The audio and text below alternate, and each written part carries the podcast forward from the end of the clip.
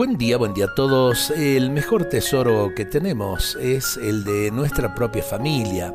Creo que tenemos que aprender eh, a cuidar ese tesoro, pero a la vez también a cultivarlo en el amor.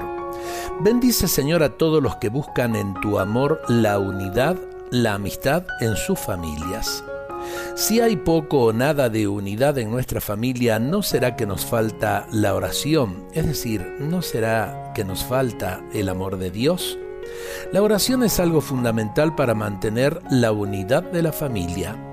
Hay que rogar mucho y constantemente a Dios por eso. Buscar en Dios la unidad nos hace estar amparados en su inmenso amor algo más, y muy importante, es compartir generosamente con todos los miembros de la familia no solo los bienes materiales, sino la vida, hasta renunciar a veces el propio querer, los propios intereses, viviendo no para uno, sino para los otros.